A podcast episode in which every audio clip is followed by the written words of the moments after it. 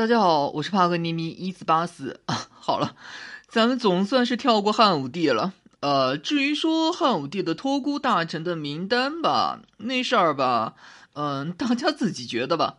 不管背后如何，实际上汉昭帝刘弗陵、汉废帝刘贺、汉宣帝刘病已，呃，后来改名叫刘询的，都面对同样一个问题。如何从托孤大臣手里抢班夺权的问题啊？呃，是是是，托孤大臣啊，应该功成身退，等到小皇帝长大以后就乖乖交权的。这个也是一直以来很多人在那儿吹，如果出现小皇帝继位，就应该安排托孤大臣班底，不用外戚，不用太监，防止外戚专权，防止宦官当政。是一种更先进的制度的原因所在，可是真的是这样吗？呃，把到手的权力交出去，这么说好了，传说中的三皇五帝的那种禅让，还有各种的说法，背后各种的事儿，您和我说，有人有那种觉悟，反正。嗯，就我所知道的历史，托孤大臣哪怕确实有表演过自己主动交权，小皇帝也没有一个敢说真把权力收回来，把托孤大臣踢到一边去的。小皇帝大部分都是等着托孤大臣自生自灭，靠着年龄优势熬死托孤大臣的。剩下的一小部分小皇帝，干脆是让托孤大臣领着全家上刑场的。最后一丁点儿。托孤大臣谋朝篡位，总而言之啊，整个中国历史上，我是真没有看见过君臣和睦的小皇帝和托孤大臣的组合出现过。回到说霍光啊，呃，史书上说，霍光和汉昭帝两个人和睦的很，汉昭帝无比信赖霍光。呃，这事儿吧，咱得扯几句啊。就是汉昭帝继位的时候是八岁，然后二十二岁过世，然后在这期间他有结婚。这个结婚啊，实际上可以看成是古代皇帝的成人礼。问题是，霍光本人在汉昭帝活着的时候，从未出现过什么呃大政奉还啊，把权力还给皇帝的迹象，从来没有出现过。关键是，在公元前八十一年。汉昭帝十三岁的时候，出现了一次针对霍光的反叛活动。呃，这事儿是这样的：上官桀、桑弘羊、汉武帝的大女儿鄂邑长公主、汉武帝的三儿子燕王刘旦，这几个人合伙，趁着霍光休息，上奏折给汉昭帝说霍光要谋反。汉昭帝把奏折给扣下来了。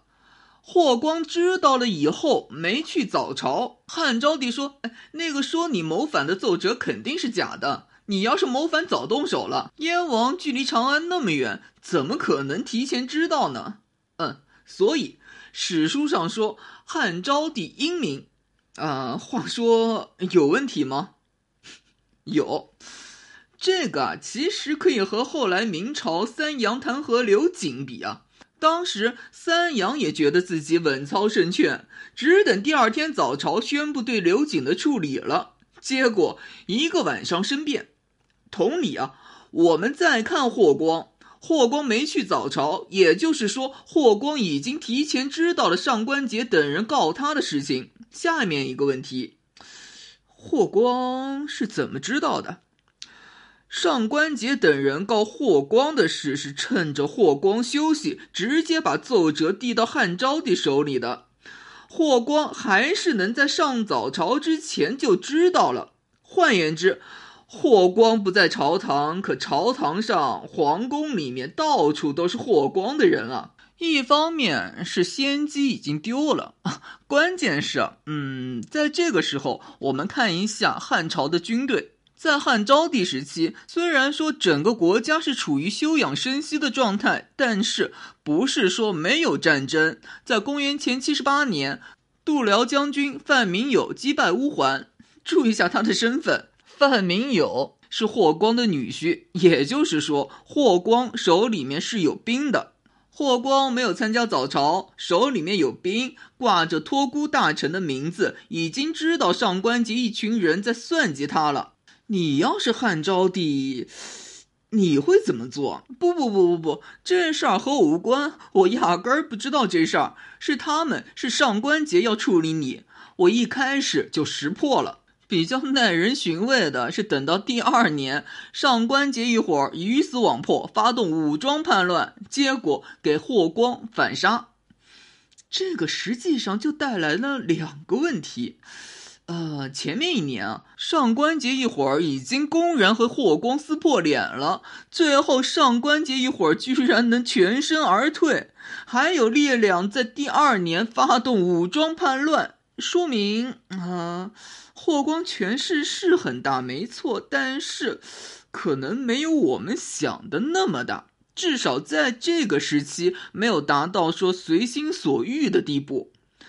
第二个问题在于，嗯，上官桀一伙的名单里面出现了一个恶意长公主。哎，对，问题就出在她身上。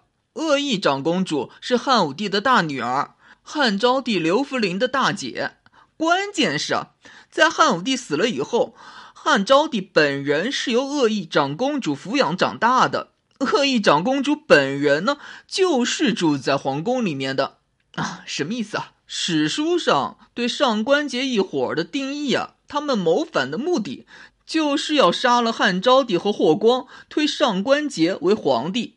呃，那个恶意长公主啊，一手养大了汉昭帝。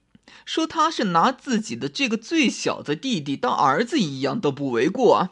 哪怕说我们撇去了这部分情感因素，恶意长公主自己就是住在皇宫里的，杀霍光不敢说，要是他想杀汉昭帝，那也是分分钟的事儿，怎么可能会失败啊？而且，呃，推上官桀为皇帝，外面的刘姓诸侯王呢？还有好多呢，至少后来的汉废帝刘贺、汉宣帝刘病已、第八代楚王刘延寿，这些人都还在，横排竖排，真轮不上他上官桀啊！但是，上官桀最后给霍光反杀了。我倒不是想说上官桀就是忠君爱国的典范，不不不，上官桀又不是活雷锋。他是冲着取代霍光的目的去的，他上去，汉昭帝不见得会比现在过得好。问题是，哎，既然现在过得憋屈，以后继续在霍光手底下混，肯定还继续憋屈，看不到前途。那不如换一个可能，万一呢？为什么我说汉昭帝憋屈啊？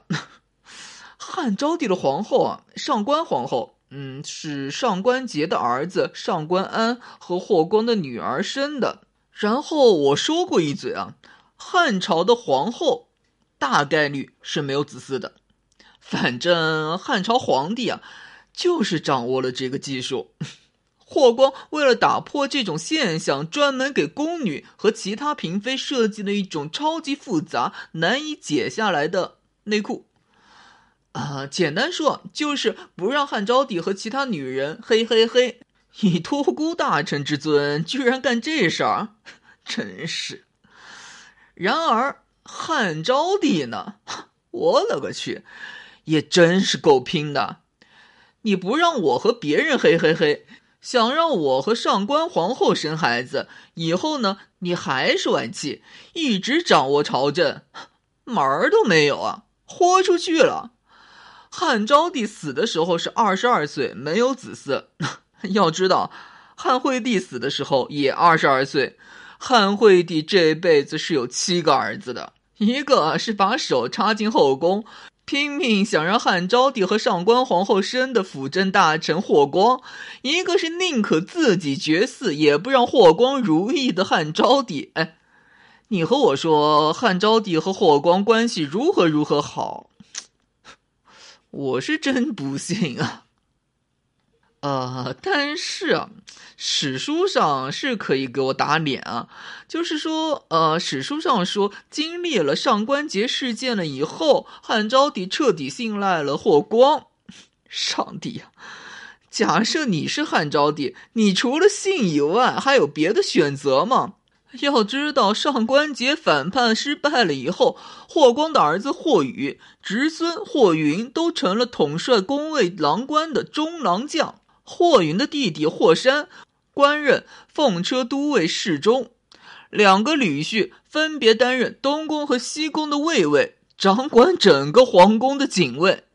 也就是说，汉昭帝牢牢控制在霍光手里。换言之啊，这个时候。